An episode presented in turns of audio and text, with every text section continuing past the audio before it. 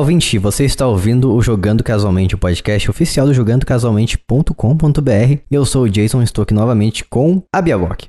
Bu, e olá pessoas. Se você não ouviu o nome do Lucas aqui antes, é porque ele não está aqui hoje. Infelizmente, porque o Lucas não, não teve um PlayStation 2. É um rapaz que parou no PlayStation 1, depois ele traiu o movimento e foi pro Xbox. e aí ele eu. É, ele voltou.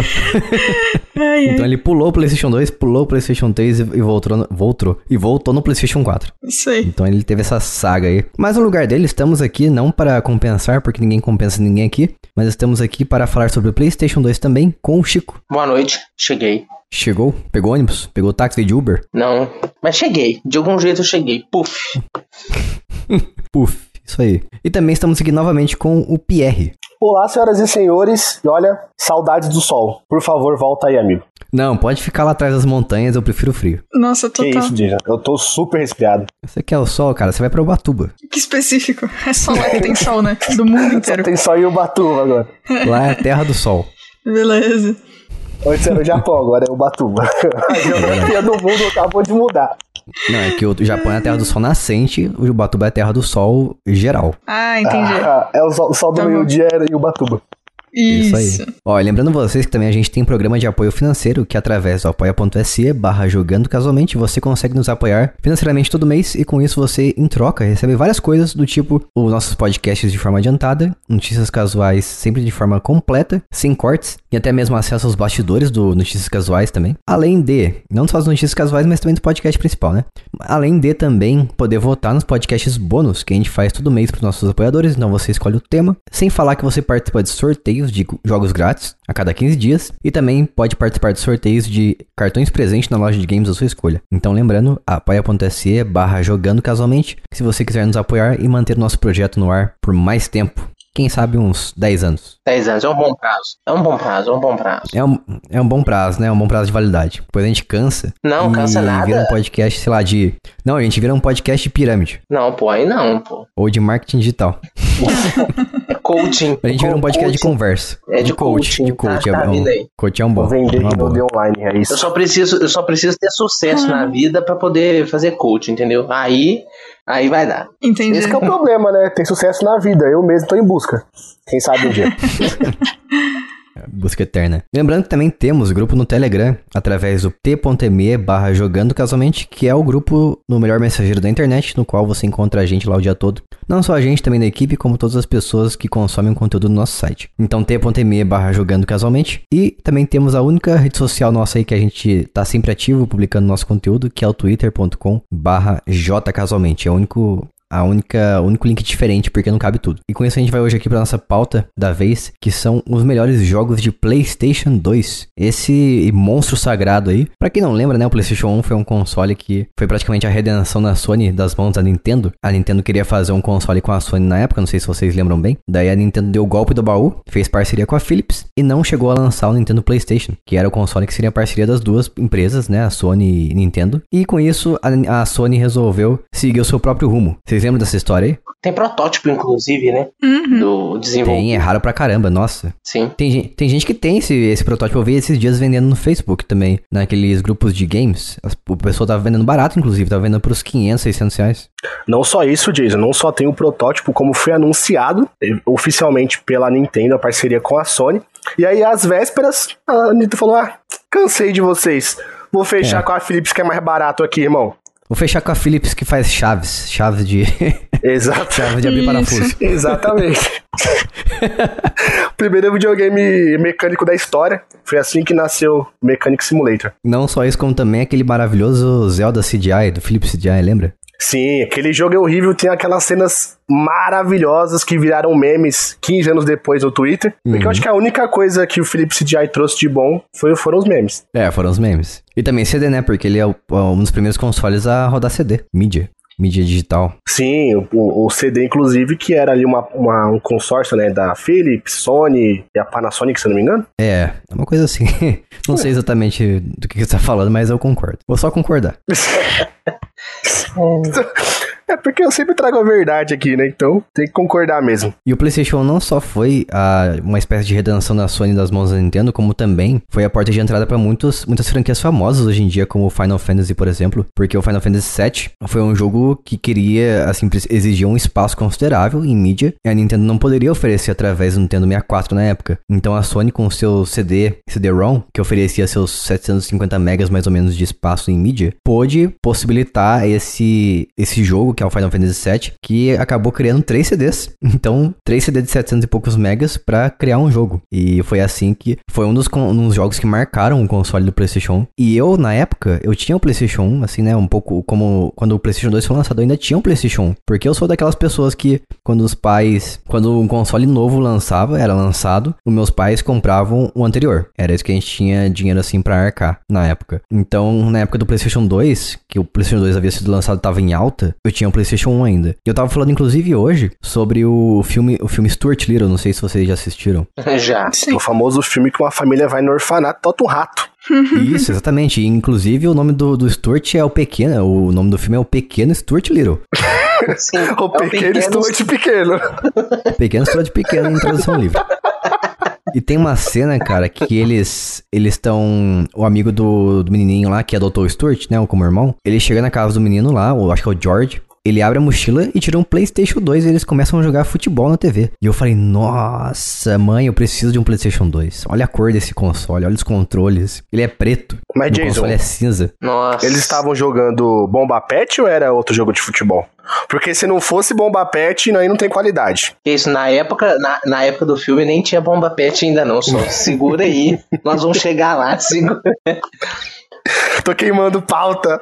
Sua reação foi muito diferente da minha. A minha foi tipo assim, primeiro, primeiro trailer de jogo que eu vi, de trailer ou imagem, né? Porque eu lia muito, muita revista na época, na verdade. Trailer nem tanto, mas imagem de Homem-Aranha e tal. E aí a reação era assim: caramba, mãe, isso aqui é igualzinho controlar o cara do filme. A gente precisa ter isso Uhum. aqui e piriri pororô. Hoje em dia a gente olha com.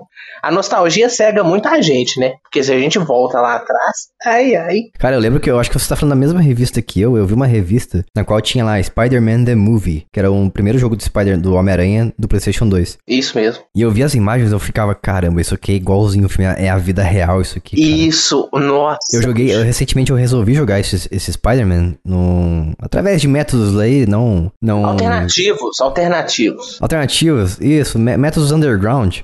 E cara, esse jogo é feio, viu? Esse jogo é muito feio.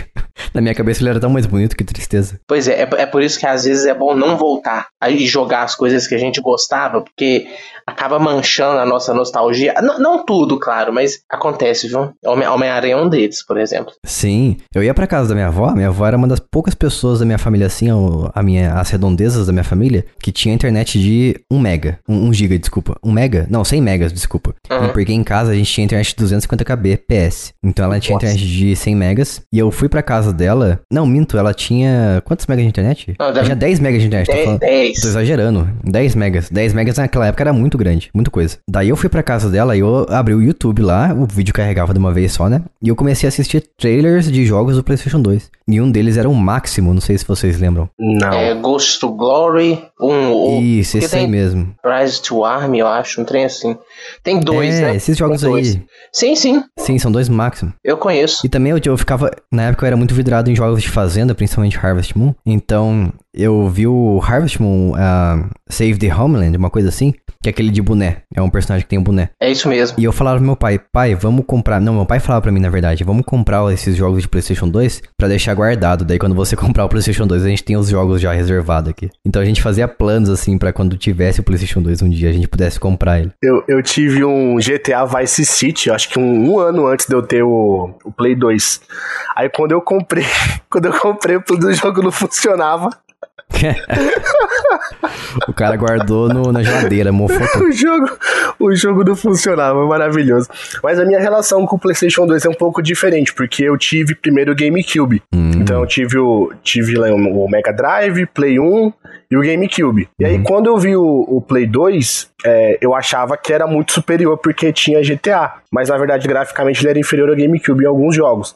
Mas quando eu joguei GTA Sanders, eu olhei e falei, caramba, isso aqui é o futuro, porque eu posso fazer o que eu quiser nesse jogo, eu posso andar pra todo lado, o mapa é gigantesco, que inacreditável, é mais real do que a própria realidade. E como esse podcast aqui só é sobre os melhores jogos de PlayStation 2, vamos já aproveitar esse gancho aí do GTA San Andreas e vamos começar falando dele. Tá, beleza, mas eu quero uma correção aí. Qual? Desde criança eu nunca aceitei, eu nunca aceitei falar San, An San Andreas. Pra mim era San Andreas.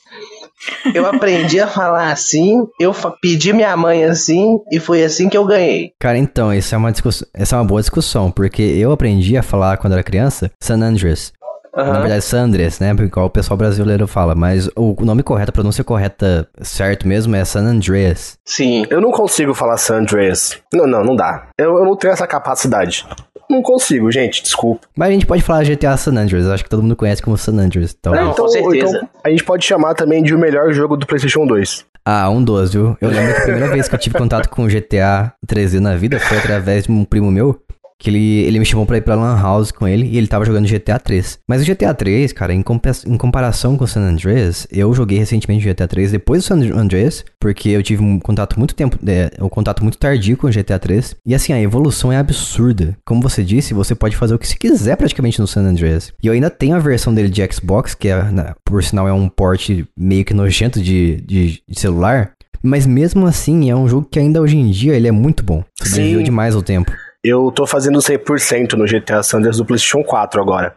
E Uhum. até- eu fico impressionado com o tanto de atividade extra que tem no jogo. Peraí, você comprou aquela versão remaster? Não, não. Eu, eu comprei a, a versão boa, que é a versão do PlayStation 2. Há muito tempo eu tenho esse jogo, só que eu nunca tinha pego ele pra poder rejogar. Peraí, ele roda no PlayStation 4? Né, porque no, antigamente eles vendiam, né? Agora não, não Ah, é verdade, mais. vocês É, falaram. Mas você, mas fala de novo aí, o que, que esse programa era? Não, então, é assim. A Rockstar, ela vendia o GTA 3, Vice City e o San Andreas na loja do PlayStation, vers- as versões clássicas do PlayStation 2 no PlayStation 4. Certo. Aí, com o lançamento da, da Trilogy, eles tinham tirado da loja. É que eu não, eu não procurei mais pra ver se eles colocaram de novo, mas tinham tirado até então. Não, eu acho que, não, acho que não voltou. Esse programa aí que o Jason. É porque era um programa de. Eles tentaram botar ali, colocar jogos de PS2. Mais ou Eu acho que não, não levava o nome PS2 Classic, ou se levou foi por um tempo. Mas era mais ou menos isso, sabe? Não, não lançaram muita coisa. Os jogos davam muito problema e eles acabaram encerrando. Encerrando assim, porque lança quase nada, a bem da verdade. Quem tem PlayStation sabe que a retrocompatibilidade é tenebrosa, Uhum. principalmente com com PlayStation 2. Então, até, até sei lá, vi essa nova PS Plus aí. Ah, não tinha clássico do PlayStation 1 pra você comprar na loja do PlayStation 4. E o PlayStation 2 tinha alguns bem limitados, assim, que eram que as próprias empresas elas faziam os relançamentos. Sim, pouquíssimos.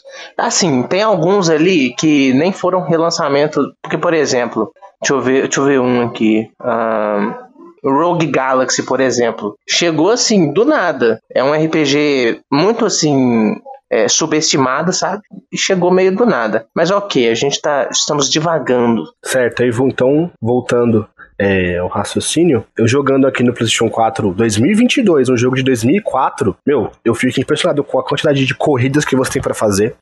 Você tem maratona pra você fazer, você tem atividades de entrega de comida. É bizarro. Caramba, você tá falando das piores atividades do GTA San Andreas? Não, não, É porque isso, assim, né? porque assim são, são as piores, mas assim, é muita coisa. Além de você ter. tem- Bom demais, velho. Eu vou defender o Pierre aí. Bom demais, cara. O cara vem falar de GTA e vem enaltecer as missões de corrida. Por favor, né? Não, mas você tem uma, uma gama de possibilidades muito grandes. Não são Ah, obrigatórias você fazer, mas assim, você pode simplesmente pegar, fazer um, uma- um iFoodzinho ali pro Burger Shot de bike, ganhar uma grana e tá tudo certo, véi. Isso é É maravilhoso. verdade. entendeu? Não, Você- uma das coisas que uma das coisas que mais me impressionavam nesse GTA, cara, é que era a primeira vez em um jogo de mundo aberto que eu conseguia trocar de roupa, fazer musculação na academia e outros, outros atividades cardio também, né? o, CJ ficava bombado, ou se você comesse muito, ele, ele Gordo. engordava. Vomitava. E, e- e isso refletia no personagem. Eu ficava, caramba, cara, isso aqui, é- isso aqui é a vida real. Sim, Isso aqui é The Sims né, em exatamente. GTA. Cara, ele, ele gordo, ele não conseguia escalar a parede, era maravilhoso isso, porque ele ficava limitado. Ele magro, ele ficava muito mais fraco a golpe dos inimigos. Ele Uhum. forte, ele conseguia esmurrar os caras com golpes mais fortes, então era um negócio muito maluco. Ele fazia mais dano, né? Sim, dava mais dano. E também tinha como você evoluir as suas habilidades de dirigir veículos e de andar de bicicleta. Fora a perícia com as armas. Quando, quanto mais você usava as armas, você ia aumentando a sua perícia, então você conseguia atirar de mais longe, você conseguia andar e atirar com mais precisão, você podia usar duas armas ao mesmo tempo, no caso das é, SMGs, das mini, mini SMGs, o revólver padrão e, se não me engano, também a escopeta de cano cerrado. Você conseguia usar ao mesmo tempo. Isso era muito legal. Sabe o que, que mais me impressionava além de tudo isso, desses elementos de RPG do GTA San Andreas? Era a possibilidade, mais à frente no jogo, né, na história, depois que você passava umas missões específicas, a, a possibilidade de você recrutar membros pra sua gangue. Então você conseguia colocar até três pessoas assim no carro e andar com você por aí. Eu me sentia assim o, do, o chefe de gangue mesmo. Isso ia de encontro com o seu respeito na sua gangue. Quanto mais trabalhos você fizesse pra gangue, né, as missões ali, você ganhava mais respeito e ia poder recrutar mais caras. Se eu não me engano, Sim. o máximo que davam era sete ou oito. Eu não, não lembro exatamente. Aí Era você ia no território das gangues inimigas, né, que eram os balas e os vagos, e você entrava em combate pra tomar o território dos caras. Isso é sensacional. Sim. E ao longo da, do, do jogo também, da história, conforme a história fosse progredindo, você abria novos espaços de San Andreas, né? Então tinha a área meio country, tinha a área mais urbana. E eu perdi a, a conta de quantas vezes eu fiquei assim andando de carro, ouvindo música no rádio. E simplesmente observando o cenário e admirando assim a beleza do sol se pondo, o sol nascendo, a chuva caindo. Nossa, Viajando, cara, você entrava dentro do carro ali, subia na Nossa, moto. muito, de, de avião também, né? É, ué.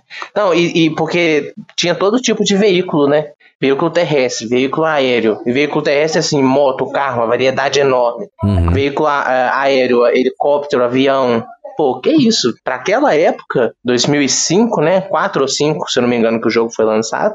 Nossa senhora. Uhum. Fora que o enredo do, do jogo, ele era muito complexo. Tinham diversos atores famosos, tipo Samuel L. Jackson fazia a voz do, do Tempany, cara, e é uma atuação muito boa, né? O enredo, ele te leva para você explora todas as cidades, né, que tem ah, Los Santos, São Fierro, que é a inspiração em São Francisco, Las Venturas, que Las Vegas, né? Las Vegas, né? E tem as áreas rurais, como você disse também, que são algumas cidadezinhas pequenininhas. E o mapa é gigantesco, e você anda todo o mapa, você explora todo o mapa, porque o jogo, ele faz as missões passarem por todo o mapa. Fora que também Uhum. tinha a área 51, né? Que aí, cara, o pegar a mochila jato ali era sensacional. E você também podia roubar aviões, né? Você podia pegar um avião e sair viajando por aí de avião. Sim, você tinha como, como tirar a licença de piloto para você poder entrar no qual- qualquer aeroporto do jogo para pegar um avião lá e sair andando. Sair voando, na verdade, né? usando os códigos do cheat code lá pra pegar o avião de uma vez só. Falar em código, você já conseguiram zerar o GTA San Andreas sem usar códigos? Eu vou te confessar Não que não. dá. Ah, não. Não, não, não, desculpa. Não zerar sem dá, né? É com código que não dá. Sim. Uhum. E eu lembro exatamente dá de. também. Ô, cara, então, mas é porque aumenta muito as chances de do jogo bugar e dar bug crítico, né? Por exemplo, É verdade. é, a missão não vai pra frente. Ou a missão, uma nova missão. Eu, eu lembro de ter agarrado na, no setor do. No terceiro ato do jogo ali, quando você vai pra Las Venturas. E a, a missão simplesmente nova não aparece pra acontecer. E aí a gente ficou assim, poxa, o que mais tem pra fazer, hein? Naquela época, a gente muito criança aqui, sem chance da gente entender que era por causa de cheat code. A primeira vez que eu zerei o GTA San Andreas foi lá em 2006, por aí 2007. Eu zerei com código. Coloquei o código de vida infinita, munição infinita e tchau. Porque eu não, eu não conseguia passar a- a- aquela missão do hotel, do motel, no- do encontro das gangues ali, sem morrer. Aí eu comecei a usar código. Mas aí depois que eu zerei com código, eu me desafiei a conseguir fazer o 100% no PlayStation 2. Aí eu fiz 99, vírgula alguma coisinha, porque a última atividade eu não lembrava o que que era. E aí eu larguei de mão. Falando em missões, uma das piores missões do jogo, com certeza vocês vão concordar comigo, que é do helicóptero que você tem que invadir uma construção. Então, esse aí é do GTA Vice City. Tem o San A Andreas do também. GTA San Andreas, GTA San Andreas é, são as missões do Zero, que é uma missão que você tem que ficar no, no telhado atirando nos, nos aviãozinhos que tem umas bombas. Aí a outra missão, você pega um aviãozinho daqueles e você tem que destruir umas vans, que é do, do arc rival nerd dele, que é muito bizarro. É o Uhum. Er- Erland, Ernest, negócio assim o nome dele, não lembro.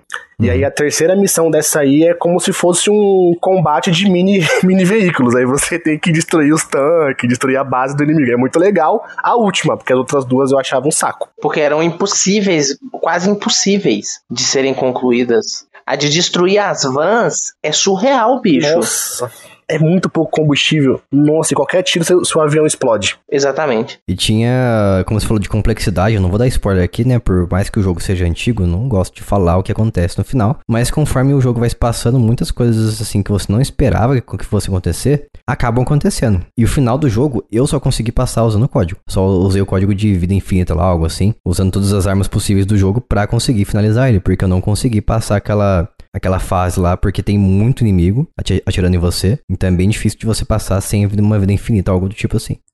O curioso é que agora que eu zerei no PS4, né? O, a versão clássica do Play 2, na minha memória, aquela missão era muito, muito, muito mais difícil. Só que eu Uhum. consegui passar ela bem assim, bem tranquilo até. Eu tive só uma dificuldadezinha na, no- na partezinha de voltar, né, pro, pro início ali da, da missão.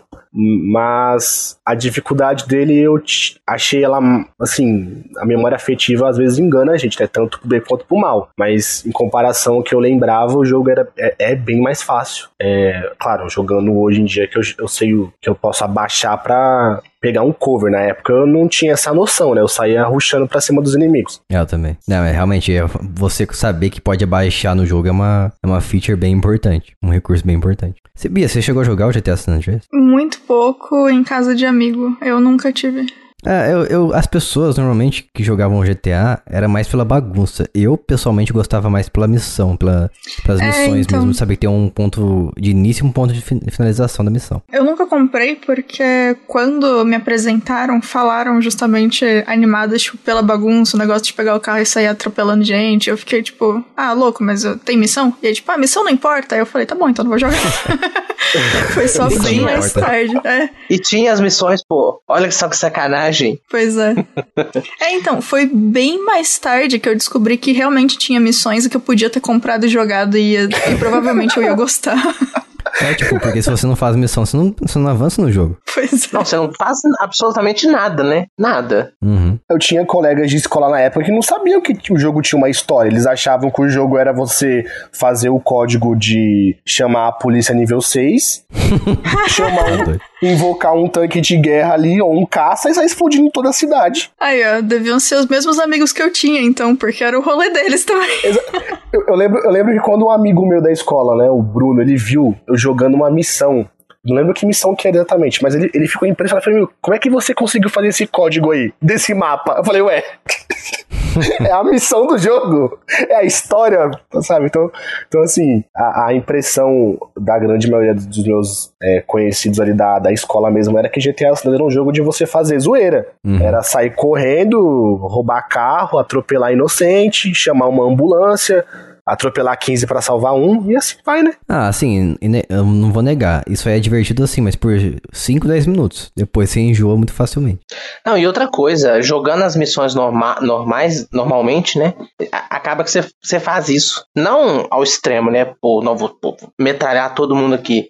Mas, por exemplo, saindo um pouquinho aqui, é, GTA V trouxe as missões de rampas. Por quê? Ah, todo mundo gosta de matança. Desde sempre gostaram, né? Em GTA, pô, botaram a matança lá como missão secundária.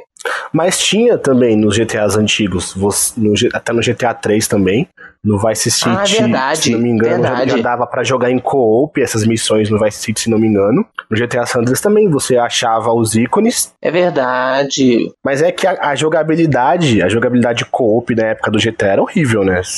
Era aquela câmera fi, câmera panorâmica, assim, que se um afastava muito não conseguia progredir, era muito bizarro. Sim, mas pelo menos existia, né? Porque depois nos próximos ports do GTA San Andreas eles removeram o co-op.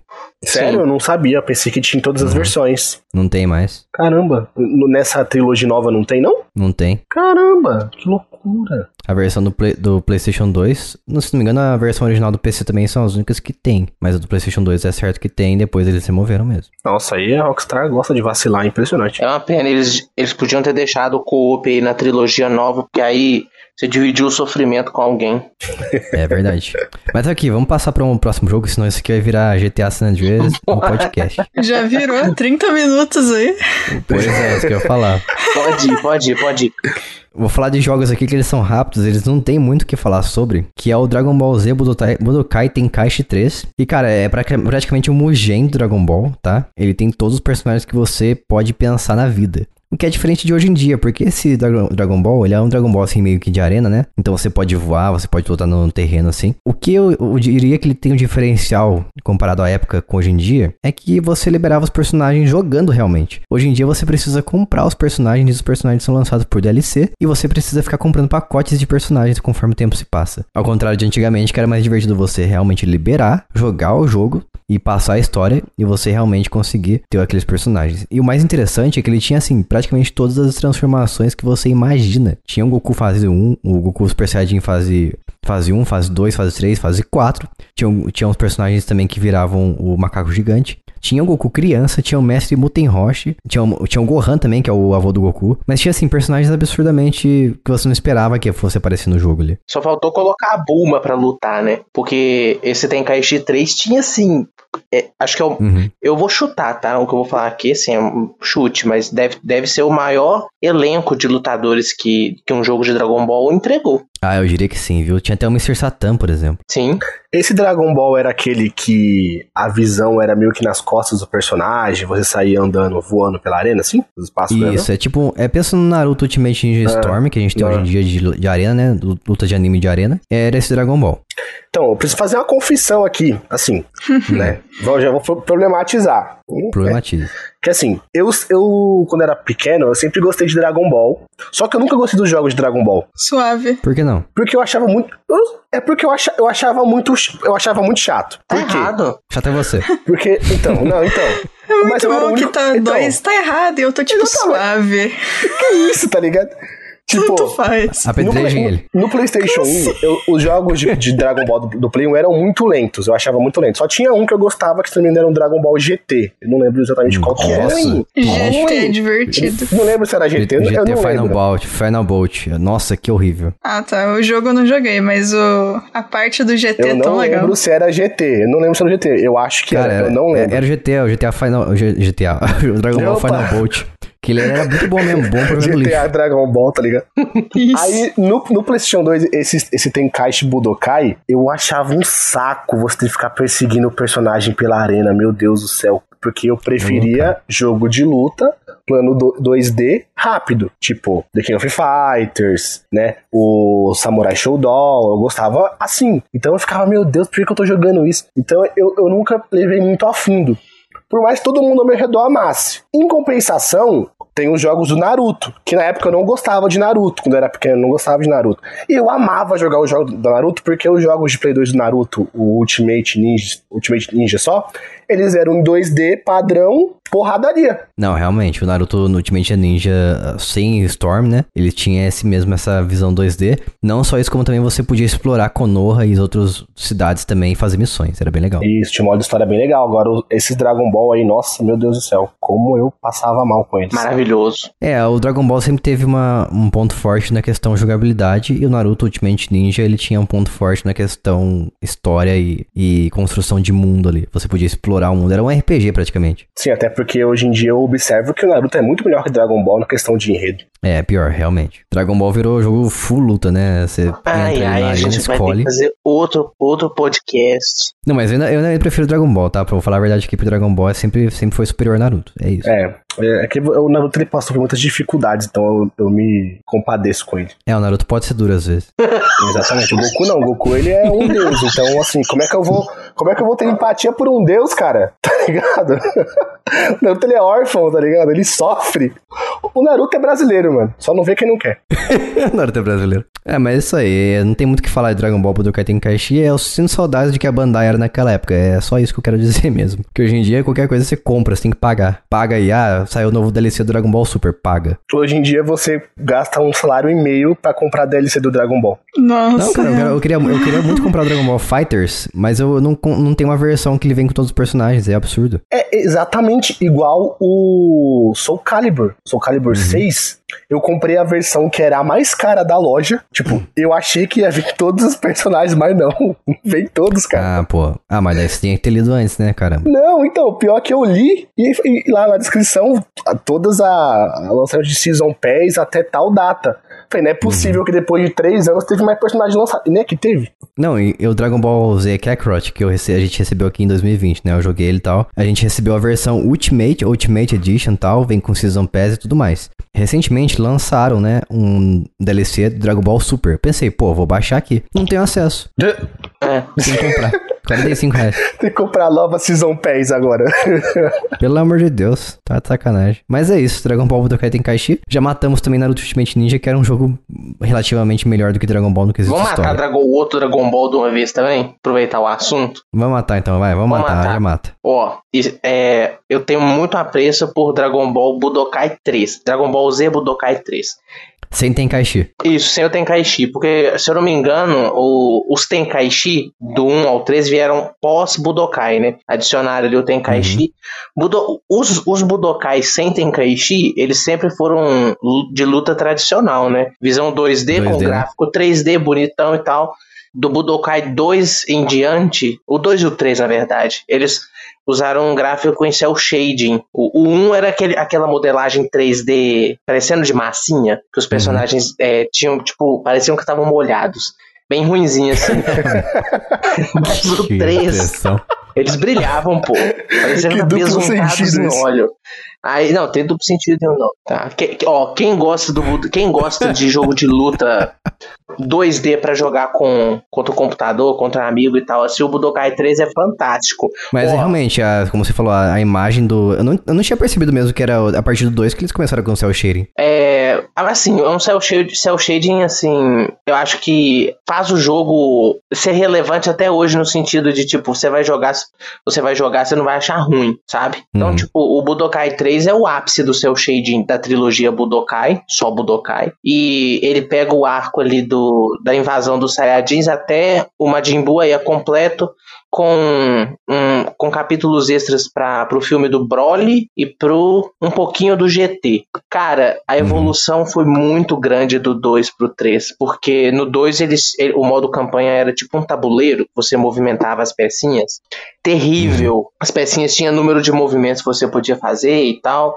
No 3 eles colocam um, um- um mapa semi-aberto, né? Pra você voar e você vai explorando os locais. Explorando assim, você chega num ponto, tem um diálogo e tal. Só que, pra, assim, para aquela época, e, e relacionando com. comparando com o tabuleiro do, do jogo anterior, Sim, foi uma evolução enorme. E o jogo é, é muito bom, só que é completamente desbalanceado. A jogabilidade em 2D é super simples, os combos são super simples de realizar para qualquer personagem, mas é muito desbalanceado, porque, por exemplo, você transformava em tempo real, não era igual o Tenkaichi. Tenkaichi você tinha os personagens separados, né?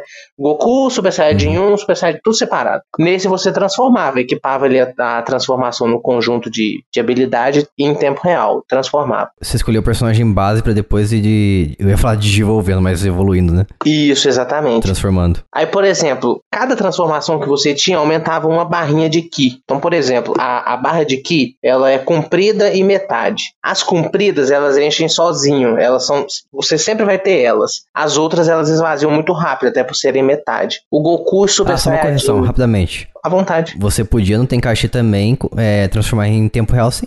Ah, não, sim, tudo bem. A- a- essa parte é ok, mas eu digo assim, no, no, no, no Budokai sem Tenkaichi não tenha separado. Você é obrigado a pegar o, o personagem base, sabe? Você não, É, não você começa precisa já transformar. durante a luta. Isso. Aí, por exemplo, é, o Goku Super Saiyajin 4 e o Vegeta Super Saiyajin 4 tinham, sei lá, sete barras de Ki totais, assim. Uhum.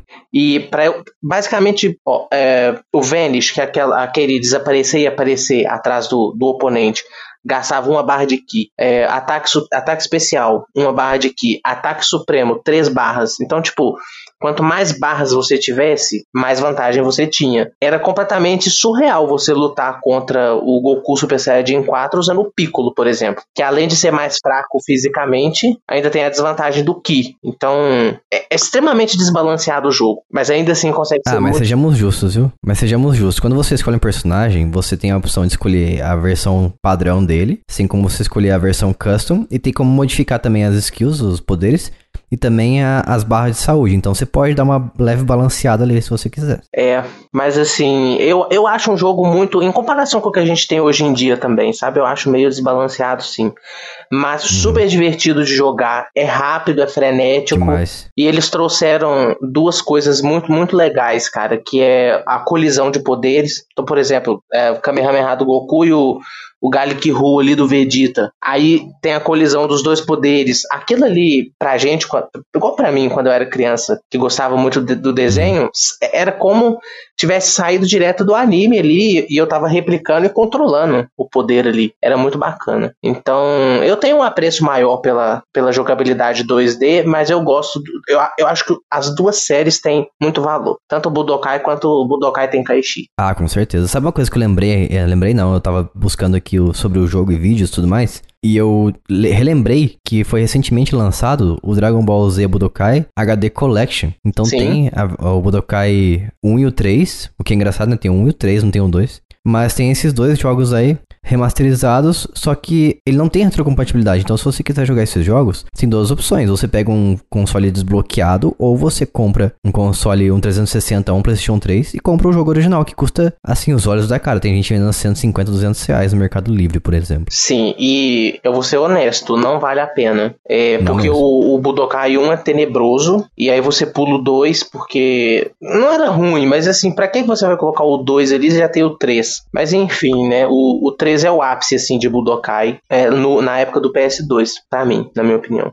É fantástico, vale muito a pena. Pra quem gosta de Dragon Ball com jogabilidade 2D, vale muito a pena. Com certeza. A única um defeito dele que eu vejo, assim, é que ele tem aqueles minigames, assim, às vezes vocês têm que é, rebater o poder um do outro, daí tem que ficar macetando o botão, ou girando analógico. Então, isso daí é a- é a colisão dos poderes que eu falei, a, a colisão de golpes físicos também tinha. A, sabe aquela trocação de golpe super rápida que tem no anime? Tem isso no jogo, né? Uhum. E aí você tem que pô, gira o analógico ali, esfrega o- os botões de face, né? X, triângulo, quadrado e tal. Eu quebrei muita manete de PS2 com isso, não nego. Uhum. As manetes iam tudo, ficava tudo com Deus. Nossa, eu nunca quebrei um controle. Nem eu. Nem eu. Isso é coisa de doido. Gente, o analógico ia, o analógico ficava com Deus. Sério mesmo, ele ficava tipo molengão. Não era igual o Nintendo 64. né? O Nintendo 64 parecia um.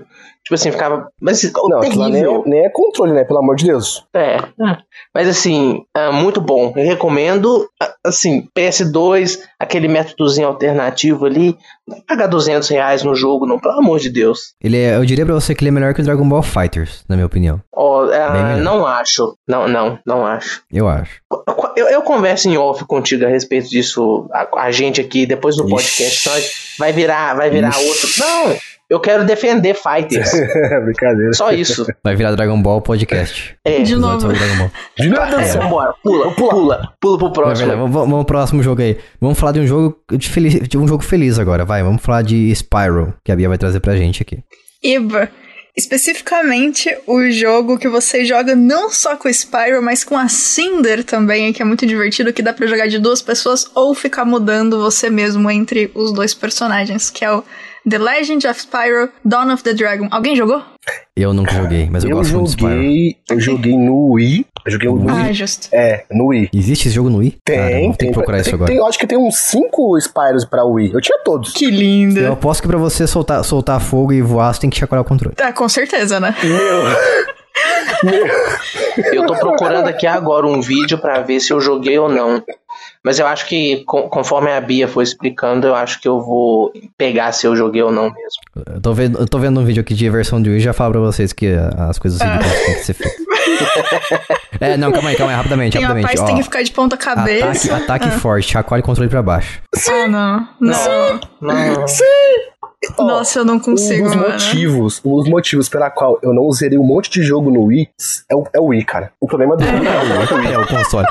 Eu amo o Wii, eu amo o Wii, amo, amo, amo. De verdade, eu gosto muito do Wii. Mas, mano, tem jogo que não dá, velho. Não, pera aí, pera aí, deixa eu falar outro aqui, ó. Segure, segure o... Posicione o Nunchuck, que é o controle que você segura na mão esquerda verticalmente para bloquear, para defender os ataques. E Nossa. segure o analógico em uma direção e chacoalhe o controle pro lado, o Nunchuck, para desviar de ataques. É, é muito movimento, é uma dança. Gente. Tem que dançar o, um axé. Aqui, Dawn of the Dragon. Isso, esse of the mesmo. Dragon. E é engraçado porque, assim, eu fiz dança desde os 3 anos de idade. Eu, come, eu competi internacional e eu não tenho energia pra isso, mano. Nem eu, ninguém tem. Não, Mario, Gal Mario Galaxy é horrível, tá? Não à Nossa, toa, o nem- Mario Kart, o Mario Kart do Wii eu jogava com controle de GameCube, porque eu odiava ter que ficar aquele negócio lado pro outro. Pá, não sei o que, e levanta pra poder acelerar, e abaixo pra frear. Pelo amor de Deus, gente. Um dia a gente faz um episódio sobre maiores jogos de esporte. E na verdade é uma pegadinha. A gente não vai falar de jogo de esporte, a gente vai falar de qualquer jogo no Wii. Porque é um esporte jogar essa zoeira, Sim. né? Balançando, chacoalhando, pulando. Tem que Exatamente. fazer um podcast chamado Wii, Amor e Ódio. Isso! Mas enfim, o, esse lá. jogo do Spyro, ele vem logo depois de um outro jogo.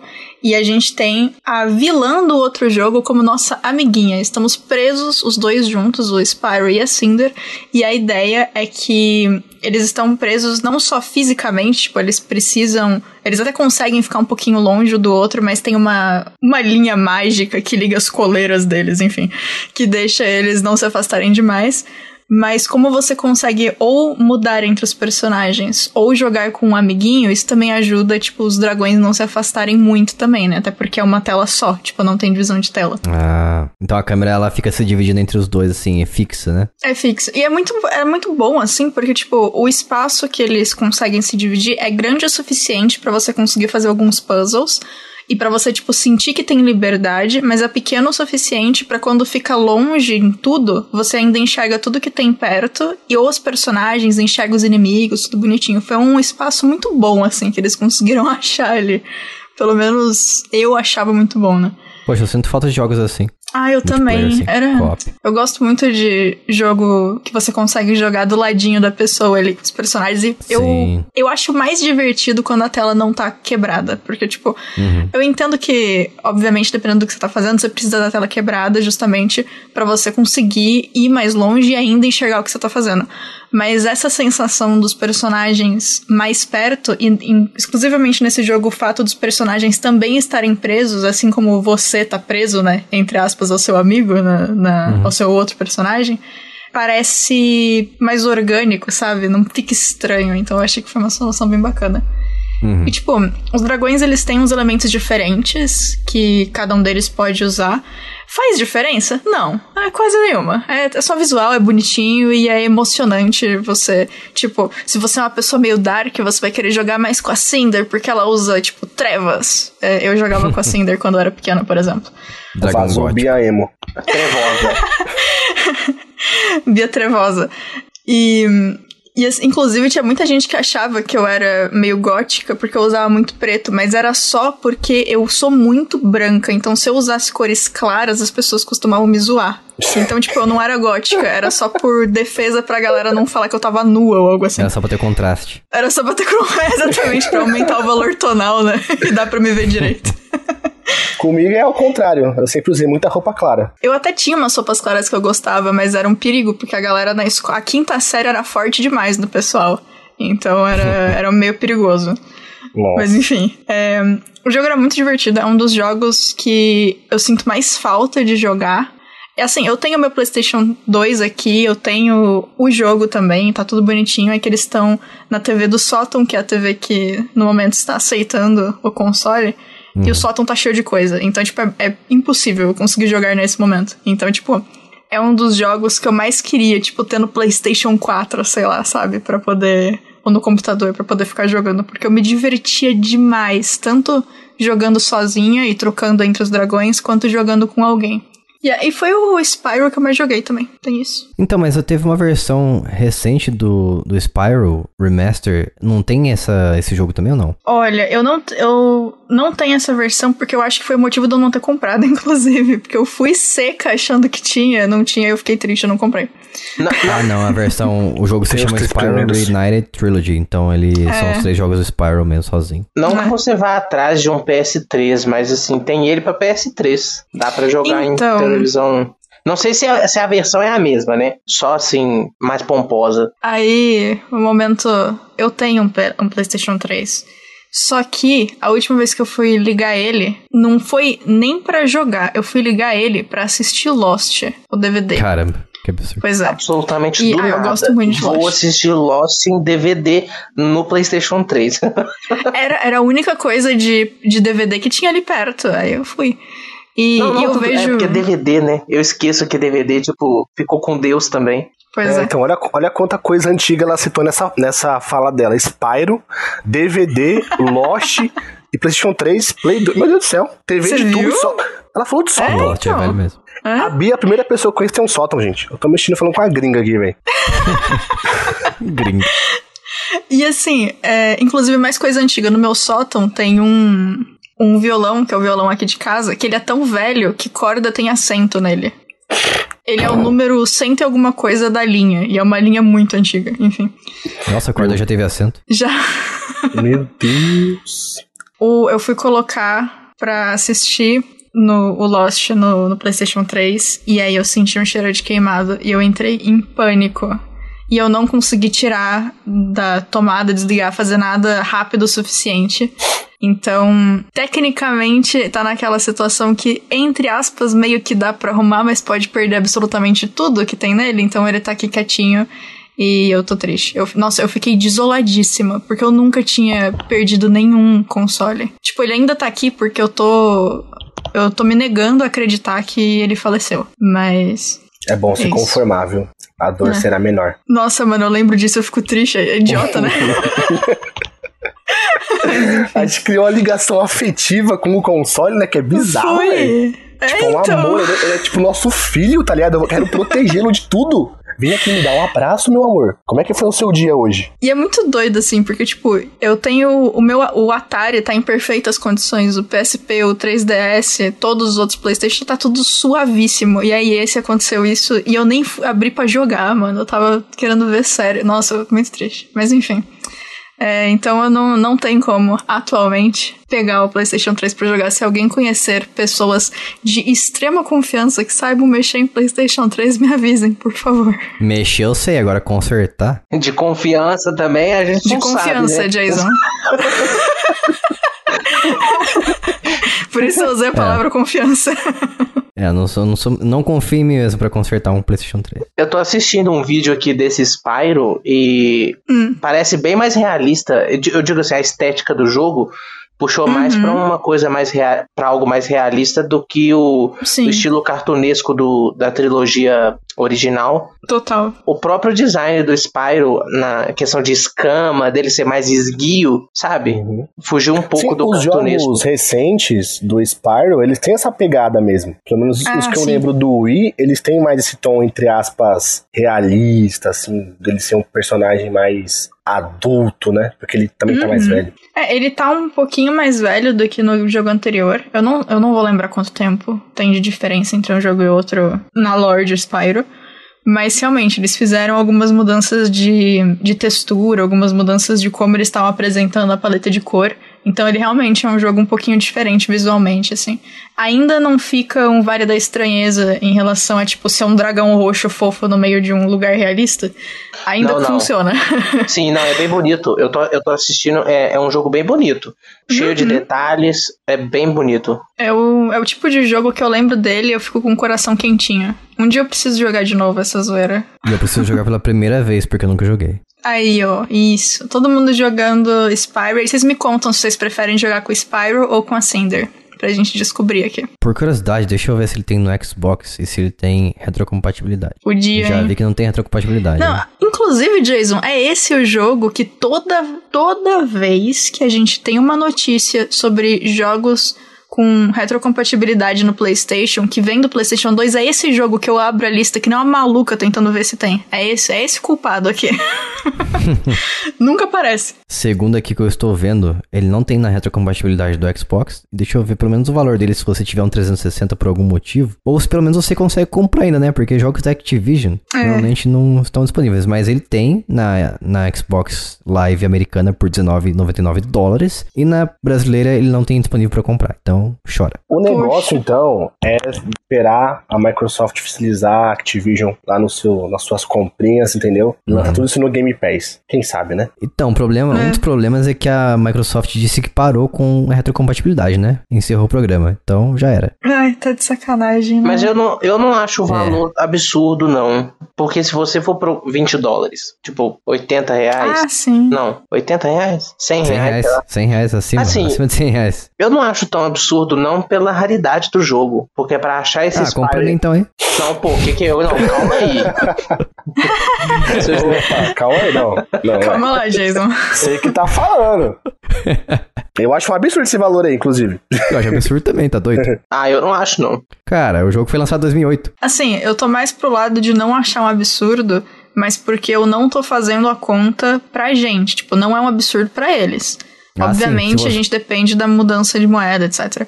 Mas É, assim. Se fosse 20 reais aqui, eu comprava também. Então, mas- exatamente, tipo, é 20 dólares, sabe? Pros caras, é, tá muito suave. Se você tiver um Xbox alternativo, é menos que isso. É de graça. É de graça. É, tem isso também. Um Xbox 360 versão J. É, Versão J. é J, é J pega pega. Isso. Quem entender vai entender. Mas Mas assim, de qualquer forma, eu recomendo bastante esse jogo. Ele traz as coisas divertidas de Spyro, tem essa mudança aí de você ter um personagem a mais. E, de novo, dá pra jogar com um amiguinho, que é sempre divertido. Ou você pode jogar com dois controles se você estiver sozinho também. Pode acontecer, eu tentei uma vez. Enfim. boa. Boa, boa, boa. Nossa, você me lembrou da época que quando eu era pequenininho, no- na época do PlayStation 1 ainda, né? Eu tava jogando o Winning Eleven, aí não tinha ninguém pra jogar, aí eu jogava com os dois controles ao mesmo tempo. Ah, eu, fiz, eu fazia isso também. Nesse jogo foi uma vez só, mas eu fazia isso às vezes. Nossa. Você tinha que ter feito igual eu falei no podcast de jogos de macaco. Você tinha que ter pedido pros seus pais um chimpanzé de Isso. presente pra jogar videogame com você. Que é muito mais fácil criar um chimpanzé do que. Eu acho que comprar uma criança seria mais, mais barato. Mas Comprar não- uma criança. que absurdo. Não é mais fácil fazer amigos, seu isolado? Mas foi só um dia que isso aconteceu, só. Porque foi só um dia que eu tava de castigo, eu não podia receber ninguém em casa, eu fiquei tristão. Ah, então tá explicado agora. Agora você explicou o contexto. É, então- Mas foi só uma vez só. É isso aí, né? Spyro deixou saudades. Deixou, Deixou. deixou. Descanse em paz.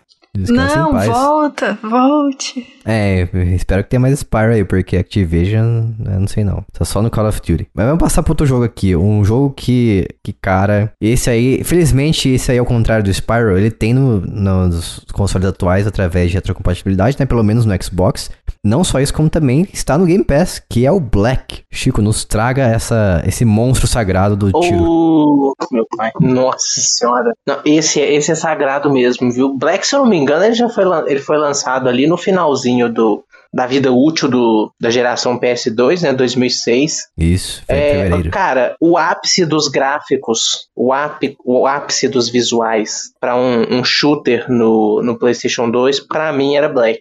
O maior destaque Sim. do jogo é a variedade de armas, o aspecto visual, tanto de textura e iluminação, era, era bem avançado pro console, se você comparar com outros jogos da, do, do PlayStation 2, e o nível de destruição era absurdo. Sim. O jogo tinha, inclusive, inclusive tinha objetivos secundários que eram, tipo assim, explodir um, um depósito de gasolina, explodir carro pra cima e pra baixo.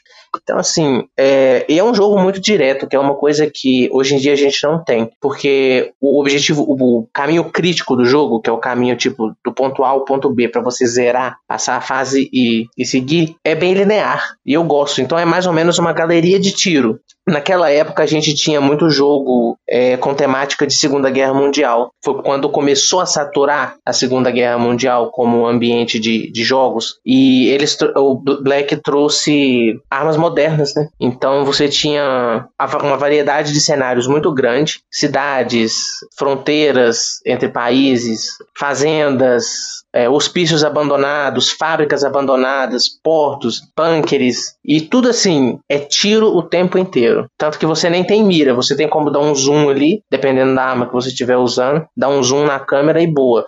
Mas assim, segura o botão de tiro, tem munição a rodo e é basicamente isso. O DNA do jogo é basicamente um Burnout, que é aquele jogo de corrida de destruição de carros feito pela, pela Criterion. E eles fizeram Black. Basicamente é um Burnout de tiro. Porque é, é tiro, é tiro para todo lado, explosão para todo lado. É, eu meio que ignoro um pouco a história, porque tem algumas cutscenes ali, só um interrogatório do governo com o protagonista. Isso aí dá pra releva, não faz sentido a gente tá ali é para dar tiro, é para explodir tudo. E eu recomendo assim demais, demais mesmo para quem gosta de shooter. É fantástico. O, o gameplay do jogo é muito gostoso e você se sente assim, o Rambo, basicamente. É muito, muito bom. E ele tá disponível na retrocompatibilidade do Xbox. Ele tá em 4K para quem tem um, não sei se no Series S roda, no, no Series S roda. Eu acredito que sim, porque o console aguenta, mas vale uhum. conferir. É fantástico. É fantástico. É, 4K ele tem, mas a única coisa que ele não tem é 60 FPS, isso aí é um, é um ponto fraco. É, no, no Xbox One ele já roda bem já. Sim, mas por incrível que pareça, os 30 FPS do jogo, ele é, não é aquela. Não, não, não é 60, claro, mas, não, mas também não é aquele 30 que parece que tá agarrando, porque é fluido. Hum, então, tem, assim. Não tem input lag, né? Isso, eu acho muito fluido. Ele não tem frame skipping, não tem input lag, é, lag em geral, assim, queda de FPS. Eu, eu preciso. Eu, eu acredito que não tenha, porque os consoles atuais, pô, que isso, né? Não é possível. Mas é fantástico o jogo, recomendo demais. Ainda mais estando no Game Pass, quem tem Xbox aí.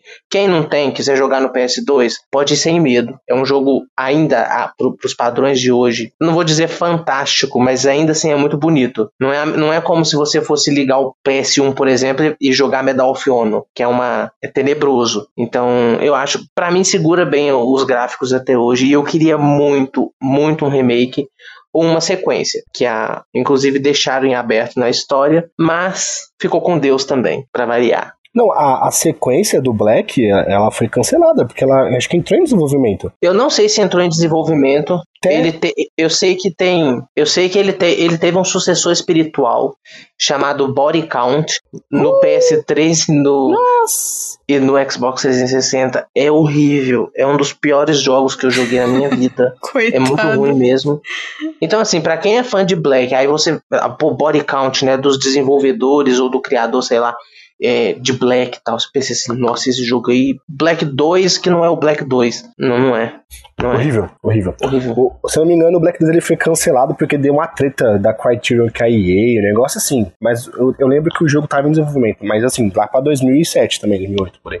Sim, mas, sim. Meu, o Black, o, o, o, Black, assim, quando você falou de Black, eu lembrei da primeira missão. Tipo, você já tá na rua já, aí, tipo, tem uns caras numa torre atirando em você e tem um RPG do seu lado. Sim. Aí você, ah, pô, vou pegar o RPG aqui. Você joga o RPG, a torre se despedaça. Sim. E cai tudo no chão e os malucos saem tudo caindo. Eu falei, meu Deus do céu, velho, o que tá acontecendo aqui, meu? Você dá um tiro de RPG no prédio na frente, é na, no mesmo, na mesma sequência. Isso a física do jogo é tão bacana que, tipo, a, a explosão do RPG faz, tipo, exagerado, claro, mas faz a, as janelas explodirem, os vidros caírem tudo no chão, exatamente, meu, que negócio incrível. O, os inimigos voando para tudo que é lado.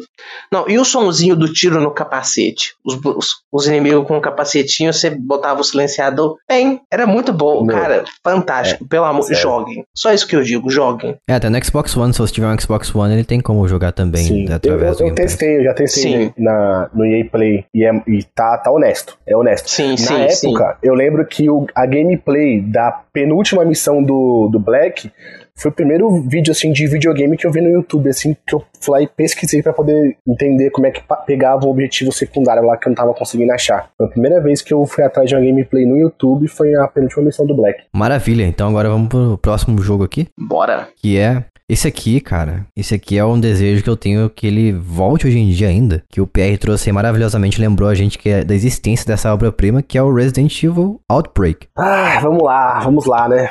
Vamos Ruim, começar. não, vou dizer pra você, a jogabilidade dele é ruim, mas é muito interessante ao mesmo tempo. Sim. É porque eu costumo falar que esse jogo ele foi lançado numa época errada. Pô, mas a jogabilidade também é ruim. Não tem como. Não, sim, mas assim, a ideia do, do Resident Evil Outbreak, né? Basicamente, pra quem não conhece o Resident Evil Outbreak, quando a Capcom tinha aquele acordo com a Nintendo de fazer jogos exclusivos, né? Que envolveu Resident Evil 0, o Remake, o 4, até então era exclusivo pro GameCube. A Capcom, pra não ficar de fora da fatia gorda do PlayStation 2, fez alguns spin-offs. Alguns são muito ru- ruins, são péssimos, como o Dead Jank, pelo amor de Deus. Vamos esquecer que ele existe. Não, Mas- Darem é legal, é bom, Darem. para. Você, você anda em terceira pessoa, você atira em primeira, pelo amor de Deus. não dá. Não dá, velho. Consegue ser pior que Cold Fear. Mas, vamos lá. A ideia do Resident Evil Outbreak, eles pegam personagens que são avulsos ali, que seriam nada mais que meros coadjuvantes, mas que também tiveram a sua história durante o apocalipse em Raccoon City.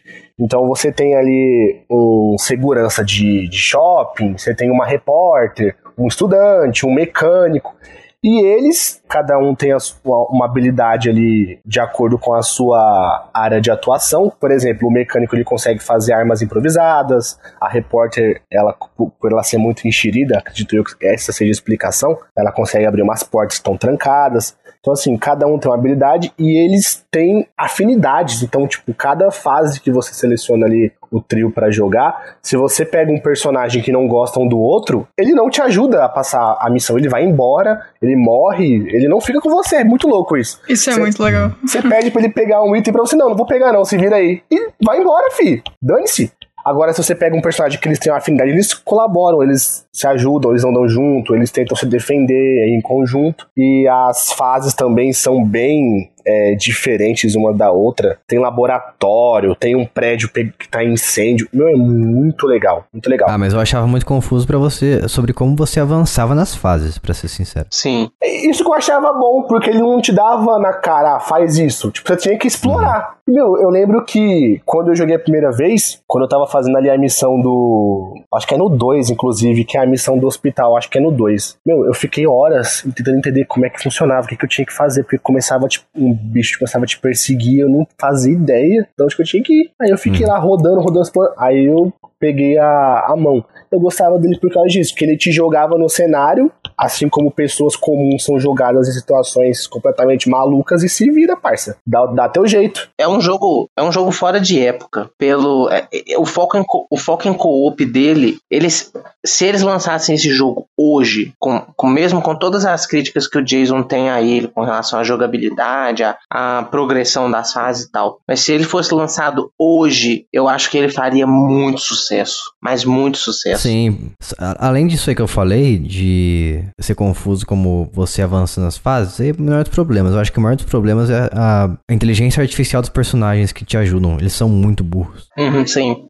É, dava até pra você dar uns comandos pra eles também, tipo, ah, vem comigo, avança pra lá, faz tal coisa. Eles normalmente respondiam ok, mas assim, como ele é um jogo feito pra ser jogado em co-op, numa época que não era tão normal assim, e foi lançado só no PlayStation 2, que é o que mais dificulta, que se tivesse tido ele pra PC, eu acho que ele seria mais reconhecido, né? Mas como ele era só pro Play 2, eu realmente, assim, nunca conheci ninguém que conseguiu jogar online no Play 2. Não sei vocês. Tanto que eu sofri pra zerar esse jogo, porque eu tive que jogar sozinho todas as fases e me virava. Né? Porque eu, eu nunca fui muito de. Quando eu tô jogando pela primeira, primeira vez um jogo, procurar detonado, vídeo, não. É só quando eu já sei o que eu tenho que fazer, que eu tenho que pegar um item específico, sei lá, pra fazer um 100%.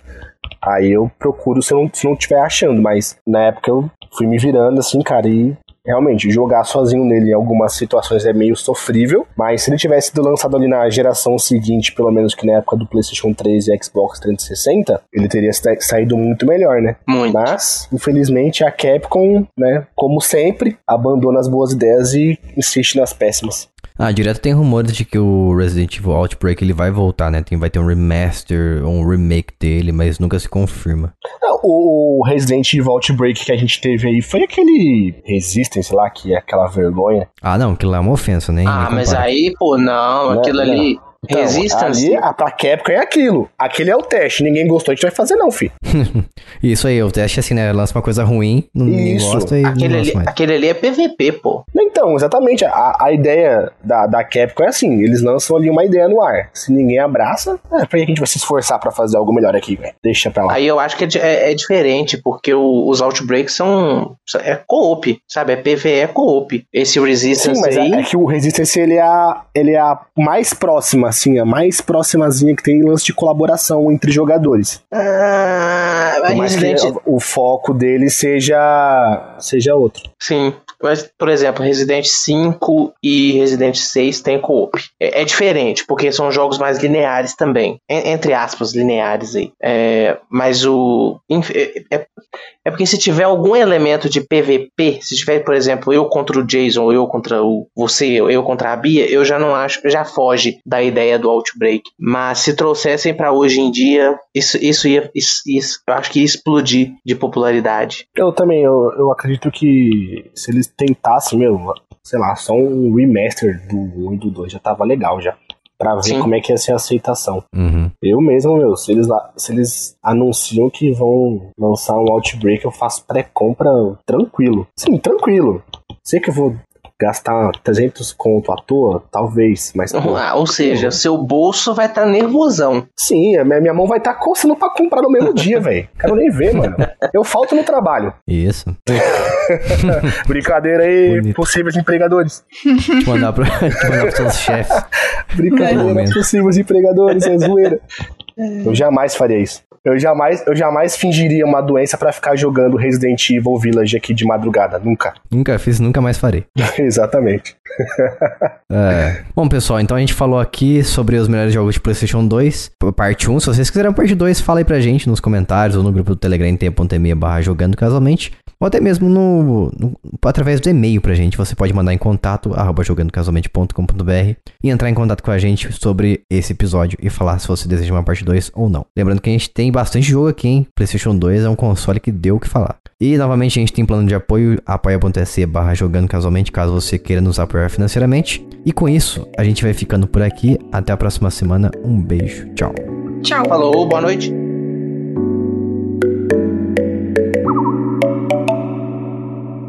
Este podcast foi editado por mim, Jason Minhong. Edita eu, gmail.com.